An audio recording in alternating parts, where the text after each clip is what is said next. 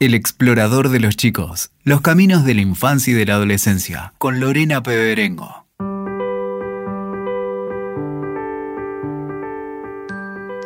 Muy bienvenidos al episodio 19 del explorador de los chicos. Soy Lorena Peberengo y hoy los invito a explorar el vínculo de los chicos con la religión. Antes de comenzar, los invitamos a sumarse a este ciclo y compartirnos sus ideas de próximos temas que les interese exploremos. Pueden enviarnos un mail a elexploradordeloschicos.com.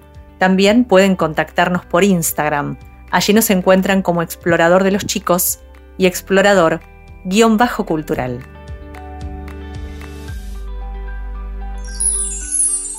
¿Qué lugar tiene hoy la religión en la vida de las infancias y adolescencias. Si la entendemos como el conjunto de creencias, comportamientos, valores culturales, éticos y sociales a través de los cuales se comparte una visión del mundo y de la existencia, me pregunto si hoy los chicos están más cerca o más lejos de la religión de lo que estuvieron sus padres. ¿Hoy los jóvenes son menos religiosos que sus mayores? ¿En qué creen? ¿La religión da respuesta a las inquietudes de los chicos? Los invitamos a navegar en un mar de interrogantes, en busca de respuestas. Se estima que en el mundo hay cerca de 4.000 religiones diferentes. Cada una posee sus ritos de comunión, sus lugares sagrados de peregrinaje, sus símbolos de fe, su mitología y concepción de lo divino. A la vez, cada iglesia, cada templo, cada espacio sagrado tiene su identidad, unas reformistas, otras conservadoras. En la diversidad que la religión nos propone, vamos a navegar hoy, acercando dos miradas, con el propósito de reflexionar acerca del vínculo de los chicos con la religión. Los invitados de este episodio son el rabino Fabián Skornik y el padre Carlos Saracini.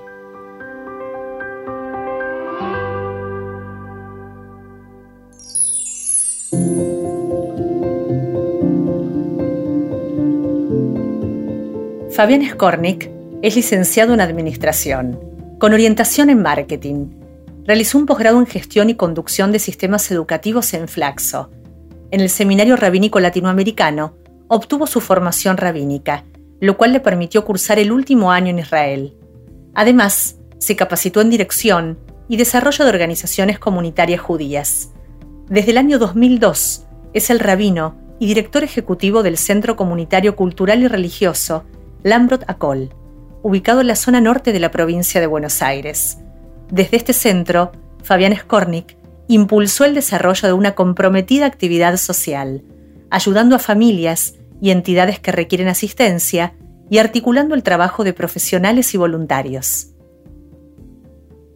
Carlos Aracini es párroco de la Iglesia Santa Gema de los Misioneros Pasionistas de Uruguay. Hace casi 30 años que es cura antes de su desembarco en Uruguay, tuvo una intensa labor en la parroquia Santa Cruz, de Argentina, un notable exponente artístico de la ciudad de Buenos Aires, tanto en lo que respecta a su arquitectura como a las obras de pintura y escultura que contiene. Santa Cruz refleja la espiritualidad pasionista y fue declarada Monumento Histórico Nacional en reconocimiento a la solidaridad de la comunidad parroquial con los perseguidos por la dictadura se transformó entonces en refugio de resistencia, al honrar a los que luchan por un mundo donde haya lugar y justicia para todos. Fabián Skornik y Carlos Saracini, muy bienvenidos al Explorador de los Chicos. Gracias por la invitación. Gracias, un placer estar acá con ustedes. En los últimos años se aprecia por diferentes informes que se han conocido que cada nueva generación tiende a ser un poco menos religiosa que la anterior. Una tendencia que se expresa en distintos países del mundo en lo que hace a la asistencia a misa o a un culto religioso, a la práctica de la oración. Enfocándonos en los chicos y adolescentes, ¿por qué creen que esto sucede y si coinciden que es así? Yo creo que los chicos no son cada vez menos religiosos entiendo que tal vez asisten menos a las religiones tradicionales y a los rituales que se mantuvieron intactos durante los últimos 200, 300 años sin modificación. Las propuestas espirituales y religiosas, que son innovadoras, que tienen en cuenta los cambios de época, que lograron entender y decodificar la cultura en la cual hoy los chicos están insertos, siguen generando posibilidades de respuesta y de contención a nuestros chicos y jóvenes. Las preguntas últimas siguen estando, los miedos, las inseguridades están presentes, la necesidad de creer, de, sentirse de alguna manera contenido por algo mayor o una fuerza creadora, sigue estando y se sigue necesitando. Y creo yo que el desafío de todos los que estamos en el campo religioso es generar propuestas que puedan satisfacer intelectualmente, seducir espiritualmente, sorprender a nuestros jóvenes y permanentemente estar adaptándonos y cambiando para que sigamos siendo una opción a esta necesidad que sigue para mí presente en todos los chicos. Carlos, ¿coincidís? Eh, plenamente, absolutamente. Lo, lo digo lo mismo con estas palabras. Hay algo, hay una sed de sentido en todos los seres humanos, en las nuevas generaciones obviamente también, y esa sed de sentido que es la espiritualidad es como si pudiéramos decir en, las palabras de Jesús, el vino nuevo en odres nuevos, en vasijas nuevas. Fabián hablaba de, odres, de, vasijas que son parte de la tradición, de diversas tradiciones, la judía, la católica o diversas, y la, capacidad de, aquellos que tenemos la responsabilidad de, ir cambiando las vasijas que contengan ese vino siempre nuevo, de, esos sentidos que, están saboreando y buscando las nuevas generaciones. De eso se trata, vino nuevo, odres nuevos. El cuidado del medio ambiente, la lucha por la igualdad, la ética del cuidado, aparecen como intereses de muchos jóvenes en este tiempo. Son posiblemente formas de vivir también espiritualmente. ¿Aprecian que para muchos jóvenes la fe es más espiritual que religiosa? Habría que definir qué es para vos espiritualidad para poder contestar esa pregunta. Solemos pensar que lo espiritual es lo opuesto a lo material. Entonces la espiritualidad es todo lo que no tenga algo concreto. En la tradición judía cabalística esto no es así. La espiritualidad también está entrelazada con lo físico y es parte de este mundo material también. No es necesario desconectarte de tu parte física, material y concreta para poder lograr un espacio espiritual. Está entrelazado. Y respecto a los ítems que vos mencionás, para mí es muy interesante encontrarlos en el comienzo de la Torá, de la Biblia hebrea, en donde ya en el comienzo Adán y Eva fueron puestos para cuidar y proteger la naturaleza. Era la tarea de ellos ser la corona de la creación, pero también poder defender esa naturaleza que necesitaba el cuidado de cada uno de ellos. Y luego hablaste de la igualdad también, otro de los ítems centrales. O sea que nosotros en la Kabbalah, en la historia mística judía, leemos que el, el relato de la creación, Adán y Eva eran un solo ser. Y Eva no fue sacada de la costilla de Adán, sino del costado. Esa unidad se transformó en dos seres que habían comenzado siendo y estando juntos. Por lo tanto, hay dos mitades iguales.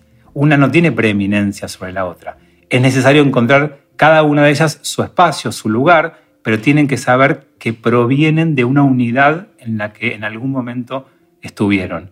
Por lo tanto, toda la etapa machista y hombrecéntrica posterior es un desarrollo más de la edad antigua y de la edad media, más que del origen y del comienzo, por lo menos en la lectura que nosotros hacemos de este texto sagrado. Carlos, ¿cómo crees que viven hoy los jóvenes? Coincido con esta lectura siguiendo, nosotros también hacemos esa misma lectura que viene de la tradición judío-cristiana, eh, sale del costado porque sale del lado del corazón y, esa unidad que está marcando Fabián, ¿verdad? Ahí eh, creo que yo eh, remarcaría también que la ética del cuidado es parte de la, de la, evolución del ser humano. Vieron que ahí una antropóloga nos decía que, que el fémur curado, eh, era la prueba de la civilización porque había un ser humano que se había parado para cuidar este, a ese otro ser humano que se había quebrado. ¿no? Entonces ahí estaba como para ella el salto de civilización, el cuidado. Hoy los, los jóvenes, pensaba, tienen muchas preguntas. Em, ¿Está la religión, creen, dispuesta a dar respuesta a las inquietudes de los jóvenes? Se los pregunto desde el lugar que cada uno ocupa y de lo que aprecian sucede también en, en otras religiones, ¿no? ¿Le da respuesta a las inquietudes de los jóvenes hoy? O sea que yo soy un convencido de que Google está lleno de respuestas. Lo que nos faltan a veces son las preguntas adecuadas. Así que si los jóvenes tienen preguntas, me quedo muy tranquilo. Estoy feliz y entiendo que hay un futuro asegurado. La pregunta es lo esencial y lo central. Y cuando el joven pregunta, desde el campo religioso como yo lo concibo, tiene que haber respuestas que nunca sean absolutas, terminantes, tajantes. La respuesta no es la manera de sostener el poder y controlar a los jóvenes. La respuesta debe ser un incentivo a seguir preguntando, a seguir buscando, porque la experiencia espiritual esencial es una búsqueda, no es llegar, es el camino de tratar de hallar ese encuentro con el ser trascendente, con la creación, con la divinidad, el nombre que cada uno le quiera poner. Entonces, la pregunta la alentamos, la deseamos, nos pone feliz y a partir de esa pregunta hay una invitación a estudiar juntos para ir encontrando diferentes respuestas a lo largo de la vida.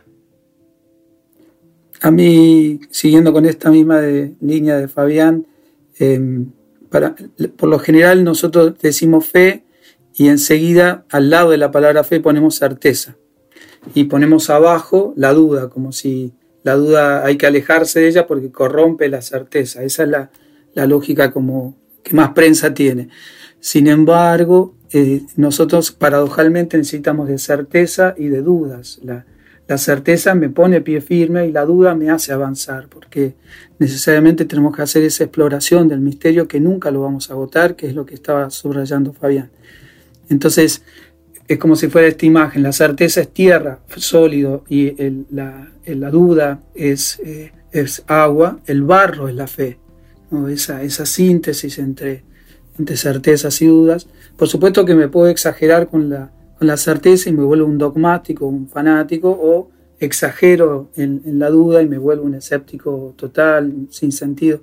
Entonces, ir haciendo una, una armónicamente una síntesis, movimiento entre certeza y duda, esa es la fe, y eso es lo que, por eso es fundamental estas preguntas, porque me, me ayudan a explorar, y también las pequeñas o primeras certezas o síntesis que logre para seguir avanzando.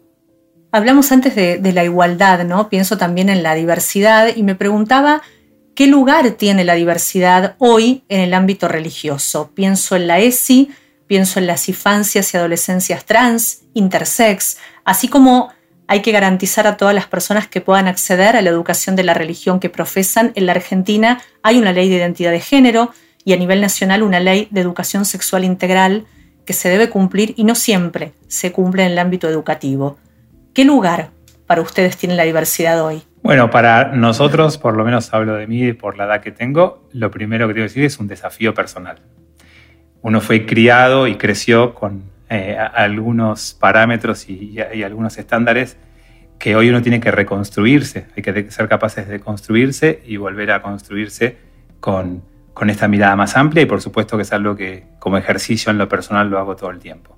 Desde el punto de vista religioso, en nuestra postura del judaísmo, nosotros entendemos que hay que aceptar y respetar a cada uno en su singularidad, en su especificidad, y cada uno de nosotros es una chispa divina. Todos estamos creados a imagen de Dios.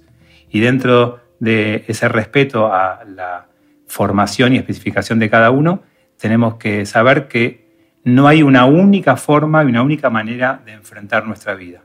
Estamos abiertos a aceptar la manera en la que cada uno elige encontrar esa forma, siempre y cuando, por supuesto, sea respetuoso de los demás.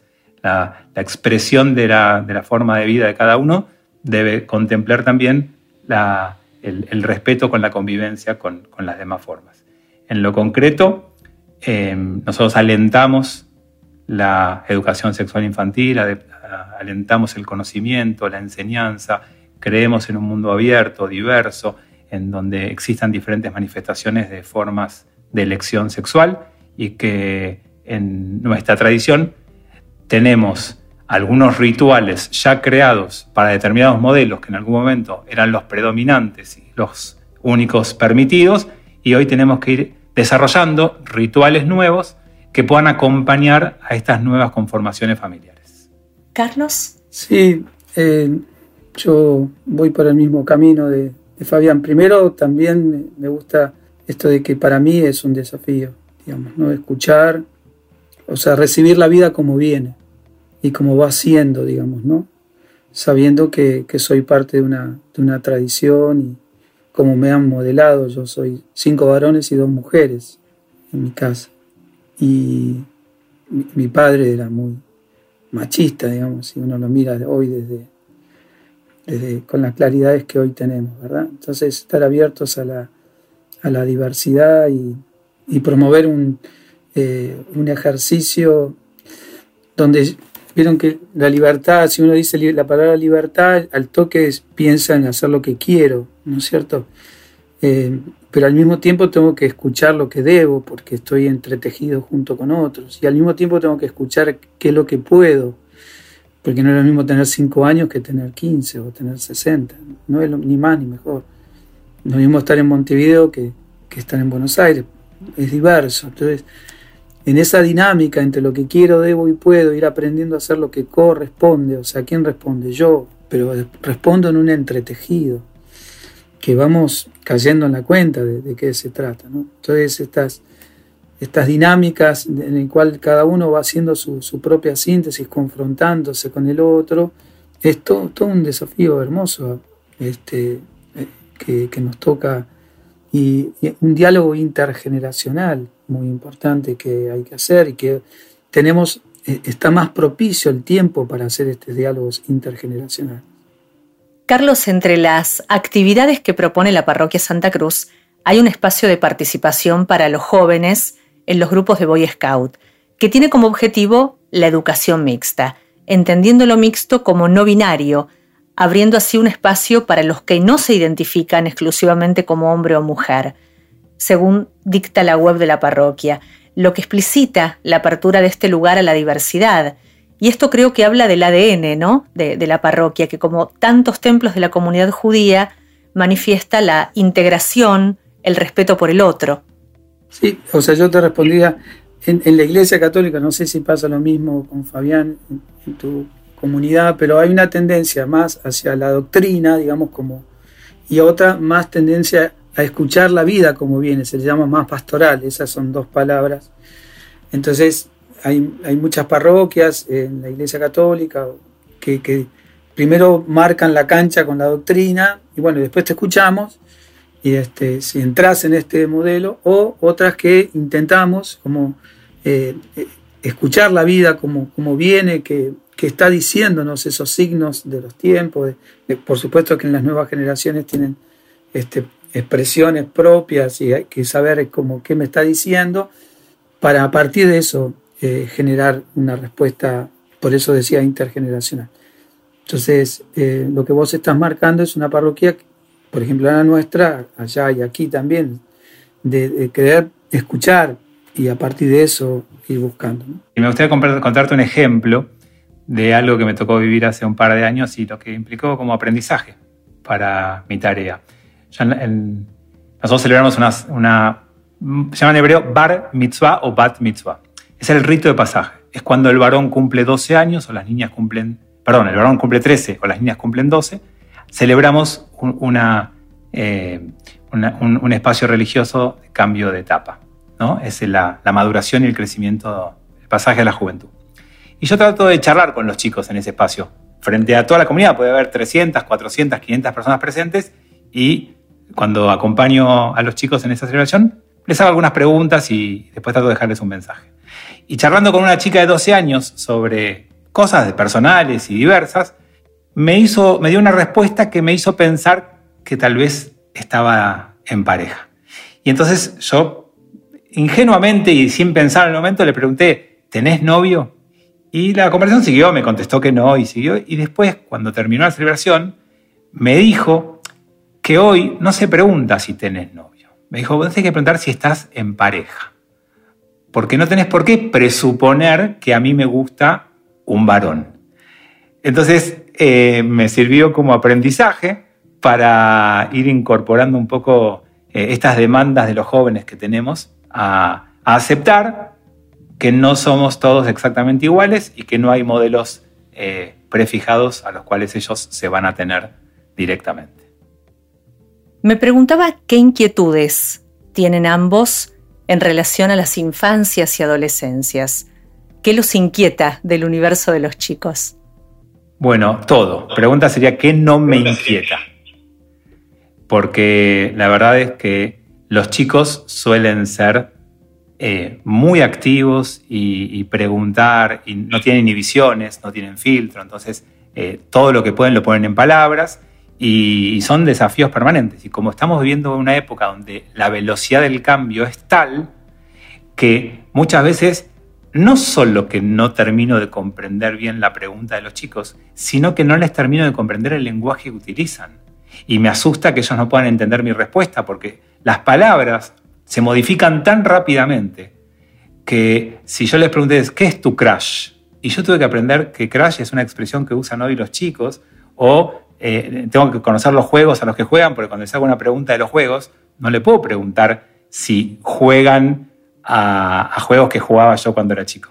Entonces, quizás el mayor desafío es la tasa acelerada, la velocidad del cambio en el que uno tiene que estar lo más eh, entrenado posible. Primero, para entender lo que nos preguntan, para darnos cuenta qué es lo que demandan, para poder empezar a reconocer algo de lo mucho que necesitan y para que uno esté preparado con las herramientas y con el lenguaje adecuado para poder llegar. Si yo necesito acariciar el alma de los chicos, yo necesito que ellos tengan una experiencia espiritual reconfortante, significativa, que los acompañe toda la vida, entendiendo que los primeros años de su formación son los que más los van a determinar para toda la vida, y desaprovecho esa oportunidad porque no me comprenden, porque no me entienden, porque no les llego, estoy haciendo mal mi trabajo. Entonces, es un desafío cotidiano. a mí me encanta su frescura, eso del sin filtro, la, emoción a flor de piel que, está, pero digamos el ambiente de, este tiempo favorece esa frescura y eso tan a flor de piel. Me, interesa mucho como tratar de comprender dónde hacen pie, desde dónde eh, crean su lenguaje. Por ejemplo, cuando eh, escuchan una, una música, que, porque yo me gusta cantar y me gusta la música es importante para mí, la poesía. Entonces digo, ¿por qué eligieron esta canción? Que eso me, me, copa mucho y me, hace como entrar en diálogo, eh, porque ahí se esconde algo donde hacen pie para poder eh, generar eh, este diálogo generacional que decía. ¿no? entiendo que ese es, y que yo aprendo, digamos, muchísimo y, y también aprendo a relativizar cosas que, que doy como por sentadas, ¿no? Y, quiero no, no, dar por supuesto cosas que, que, bueno, tendrían que saber, no, no, no, hago como un insight interno, como primero para decir, bueno, eh, quiero entender, ¿no? Ya, ¿a qué pregunta de los jóvenes creen que aún no ha podido dar respuesta la religión? Tal vez haya que preguntarse si pudimos dar respuesta a alguna pregunta hay más todavía sin contestar que ya ha contestado. Eh, quizás los desafíos más fuertes que, nos plantean los jóvenes tengan que ver con esta noción de exclusividad que las religiones tradicionales traemos ancestralmente, en donde tenemos divisiones, en donde hay límites, donde hay una adentro y una afuera, y donde hay un marco legal para pertenecer. Y quizás los jóvenes hoy cuestionen todo de base. No están de acuerdo con que haya límites, con que haya divisiones, con que haya diferencias. Eh, ahí, tenemos eh, pendiente eh, un, gran tema. Nosotros que somos un pueblo muy minoritario, tenemos una carga tradicional muy fuerte de mantener el, el, pueblo un poquito cerrado para adentro para que no se asimile. La asimilación es la pérdida de identidad en medio de un contexto mayoritario que nos rodea, cosa que no le pasa a la iglesia. En nuestro caso es un tema muy difícil, pero hoy los jóvenes no valoran el mantenerte en ese encierro, lo ven como una pérdida y quieren salir y quieren conectarse con el resto porque apuestan a la diversidad, se enriquecen con la diversidad y la valoran desde un punto de vista incluso ético. Entonces ahí tenemos uno de los grandes desafíos del judaísmo del siglo XXI, siendo una religión tan minoritaria, cómo abrirnos a pedido de ellos sin perder nuestra esencia, sin que se disuelva ese judaísmo en el mar que nos rodea. Yo respondería, en nosotros, no sé si conoces, Fabián, ahí tenemos un templo clásico, un gótico, en este, ¿Vos dónde estás, Fabián? Yo estoy en Vicente López, en Florida. Nosotros estamos en San Juan y Boedo, cerca de San Juan y Boedo, Urquiza y, y, este, y Estados Unidos, y en nuestro templo es, un clásico neogótico, todo alto, con columnas, un altar de mármol al final. Y entonces hace ya, eh, en el 2007, 13 años, que pusimos el altar en el medio y los bancos en círculo. Y eso que es monumento histórico, etcétera, etcétera. Y esa, esa decisión, que por eso hablaba de vino nuevo al principio de todo, odres nuevos, eh, genera una dinámica en la cual eh, eh, pone las cosas en otro nivel, que digamos, para mí o para nosotros Jesús lo que ha hecho es achicar distancias para encontrarnos en torno a una mesa e ir haciendo el ejercicio de hacernos hermanos. Esa, ese, esa entrada al templo y generar esa dinámica circular es la que cualquier joven lo entiende. Eso habría que replicarlo eh, como desafío, ¿no? Eh, acá en Santa Gema, yo hice lo mismo cuando llegué acá, eh, este, o en donde sea, replicar esas dinámicas que son entendibles para las nuevas generaciones. ¿Y qué mensaje tienen ustedes para los chicos y adolescentes? Bueno, creo que somos portadores de una sabiduría milenaria que si bien en algunos aspectos de la vida los cambios son tan veloces que lo antiguo caduca rápidamente. Cuando hablamos del alma humana, cuando hablamos de las emociones más básicas, cuando hablamos de la necesidad de pertenencia, la identidad, cómo enfrentar los miedos, la búsqueda de sentido de la vida, seguimos necesitando apoyarnos en sabiduría, en la idea de que la vida, el universo, no empezó conmigo y tengo la suerte y la bendición de tener generaciones y generaciones que fueron transmitiéndonos sabiduría para que nosotros podamos aprender a vivir mejor. Entonces el mensaje para los chicos es que no se conformen con una vida rápida, fugaz, superficial, sino que sigan buscando, que indaguen, que, que no se pierdan la profundidad de la vida y que acá tienen eh, gente dispuesta a acompañarlos en esa búsqueda, que no quieran hacer todo solos, que no quieran resolver todo solos, que no está mal pedir ayuda, que no está mal acercarse a que te acompañe en ese recorrido y que las propuestas eh, religiosas renovadas, vinculadas a lo tradicional y antiguo, pero conectadas con el cambio y con la transformación, pueden ser un ámbito donde ellos puedan nutrirse, enriquecerse y transitar mejor esta vida. La palabra sabiduría viene de saborear, ¿no? De poder, yo coincido con Fabián, eh, todos estamos sedientos de, poder saborear la vida, una vida que nombramos feliz. La palabra feliz es un poco infeliz porque solamente coloca a veces la, dimensión positiva de la vida. cambio, la palabra plenitud o fecundidad es una palabra que, tolera el, conflicto, la tensión, los momentos difíciles, también el gozo, el placer.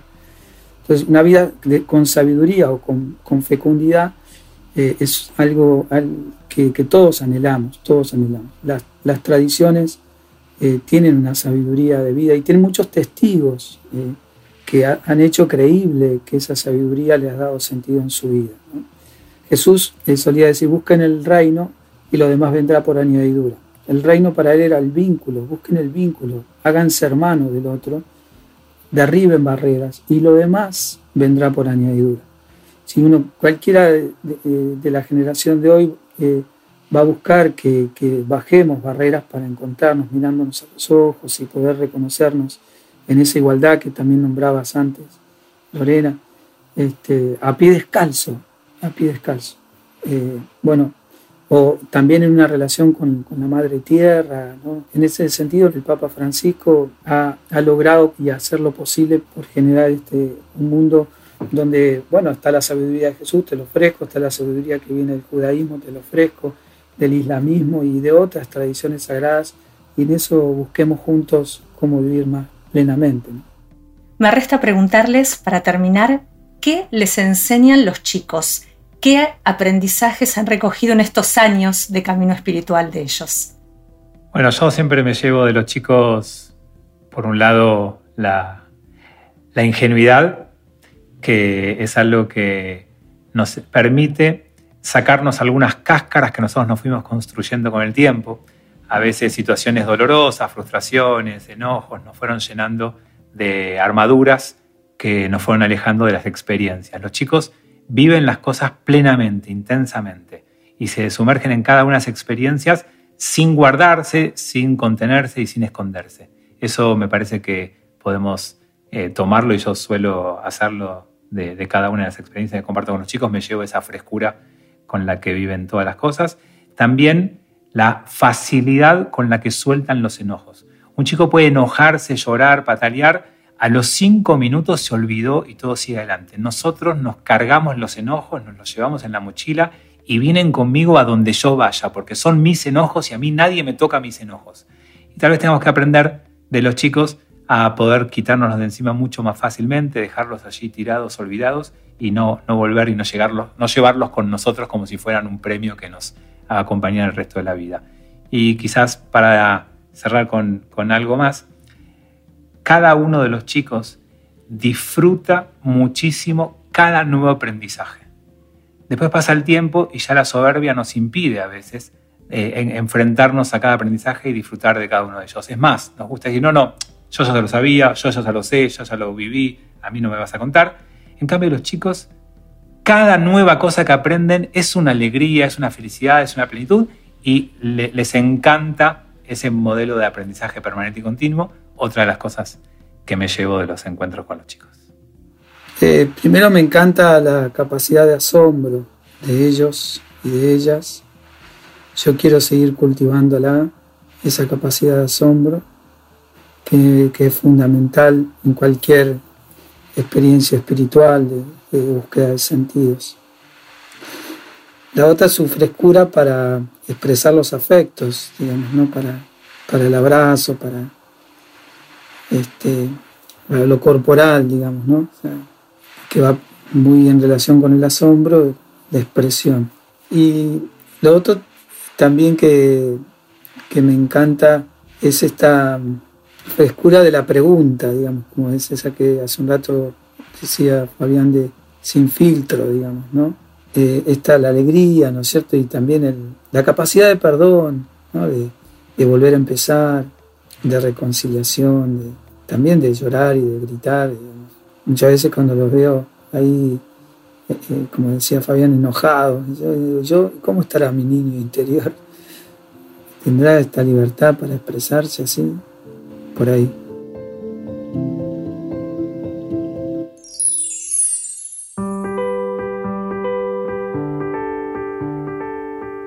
Encontrarnos en las diferencias escuchar a los chicos, aceptar la diversidad, animarnos los adultos a decir que no tenemos todas las respuestas. Mucho de lo transitado en los episodios de este ciclo hoy se vio reflejado en esta charla.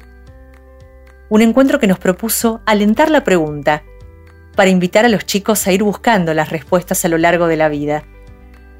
Que no haya respuestas absolutas, que las preguntas sean un incentivo a seguir buscando.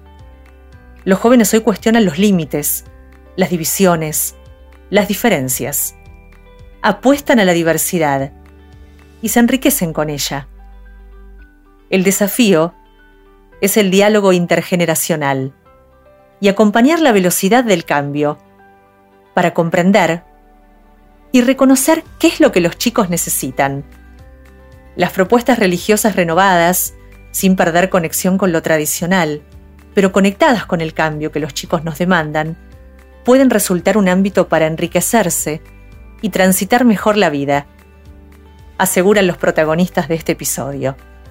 La invitación es reconocernos y encontrarnos en la igualdad. Muchas gracias a ambos por este encuentro compartido que nos han brindado para reflexionar acerca de los desafíos que nos presentan las infancias y adolescencias en el camino del crecimiento. Gracias Lorena por esta invitación, gracias por guiarnos con tus preguntas y un placer escucharlo a Carlos y compartir con él este espacio, así que muy agradecido. Sí, yo también, Lorena, muchas gracias por todo tan prolijo, tan bien armado. Y Fabián, un placer escucharte. Me alegra mucho conocer un hermano este, de la tradición judía con, con tanta claridad y con tanta así, pasión por vivir. Gracias, hermano. Hasta pronto. Gracias. Los invitamos a seguir conectados en Instagram. Nos encuentran con el nombre Explorador de los Chicos y también en Instagram en explorador-cultural. Nos reencontramos muy pronto en el episodio 20. Hasta entonces. Escuchaste El Explorador de los Chicos. WeToker. Sumamos las partes.